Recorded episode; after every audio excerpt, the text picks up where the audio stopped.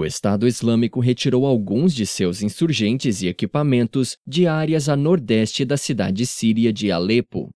Segundo fontes, o grupo que recentemente perdeu terreno para as forças curdas e do governo sírio em outros pontos na Síria, retirou combatentes e equipamentos de vários vilarejos, mas não deixou a área por completo.